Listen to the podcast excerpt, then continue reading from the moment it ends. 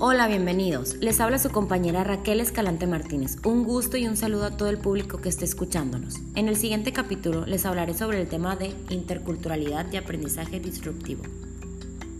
Al hablar sobre la tecnología nos damos cuenta de cómo nuestra sociedad ha ido cambiando al paso de los años. Cada día nos encontramos con inventos que han ido revolucionando en la vida de la sociedad. La sociedad al obtener este beneficio va conociendo los nuevos avances ya sea en la medicina, comunicación o en la educación. El propio ser humano va adquiriendo la capacidad de querer aprender más y no estancarse, ya que la tecnología nos está alcanzando en esta era moderna. Curtis Johnson, consultor educativo, le explica a Clayton que la educación está viviendo un proceso de innovación disruptiva que con apoyo a las plataformas digitales, la educación irá creciendo día con día. Los niños ya están aprendiendo lo que consideran relevante mediante la plataforma tecnológica en la que viven y respiran, afirmó Johnson. Tenemos dos opciones, o negarlo y oponernos a ello, o aceptar la innovación. Johnson expuso determinadamente el concepto clave de su visión de la educación, la innovación disruptiva valiéndose de ejemplos tomados de la industria fotográfica y la musical, ya que a su entender las escuelas también forman parte del sector industrial y no constituyen simplemente otro servicio público básico.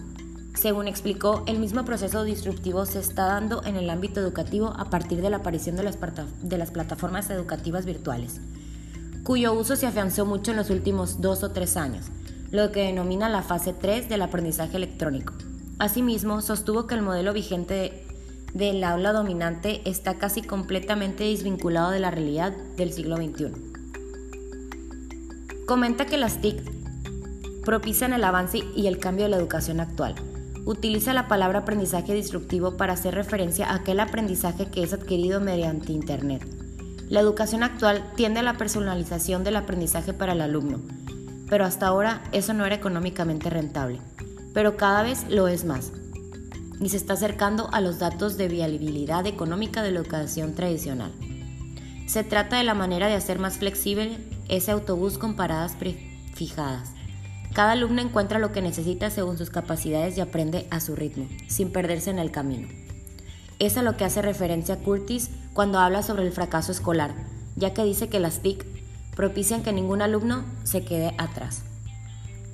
Todo ello provoca cambios en los roles de los docentes y de los propios alumnos, pero comenta que no es suficiente. El sistema educativo se provee de modificaciones demasiado lentas en comparación con los avances tecnológicos. Por ello, además de la personalización de la educación, considera que este ha de ser reestructurado por completo, mas no readaptado. Uno de los puntos en los que se debería centrar es en fomentar la individualización de la personalidad de cada alumno y de sus habilidades. No pretender hacerlo igual que el resto de sus compañeros, como es el sistema educativo actual. Debemos potenciar las diferencias entre ellos. Cree que la innovación disruptiva se permite siempre que las TIC sean vistas como plataformas en sí mismas. De este modo, serán factibles para la personalización de la educación, la cual es la actual tendencia en educación. Por mi parte, ha sido todo. Nos vemos en el próximo capítulo. Recuerden amigos, estén pendientes para nuestro siguiente podcast. Vienen temas muy interesantes. Un saludo a todo el público. Mi nombre es Raquel Escalante. Gracias.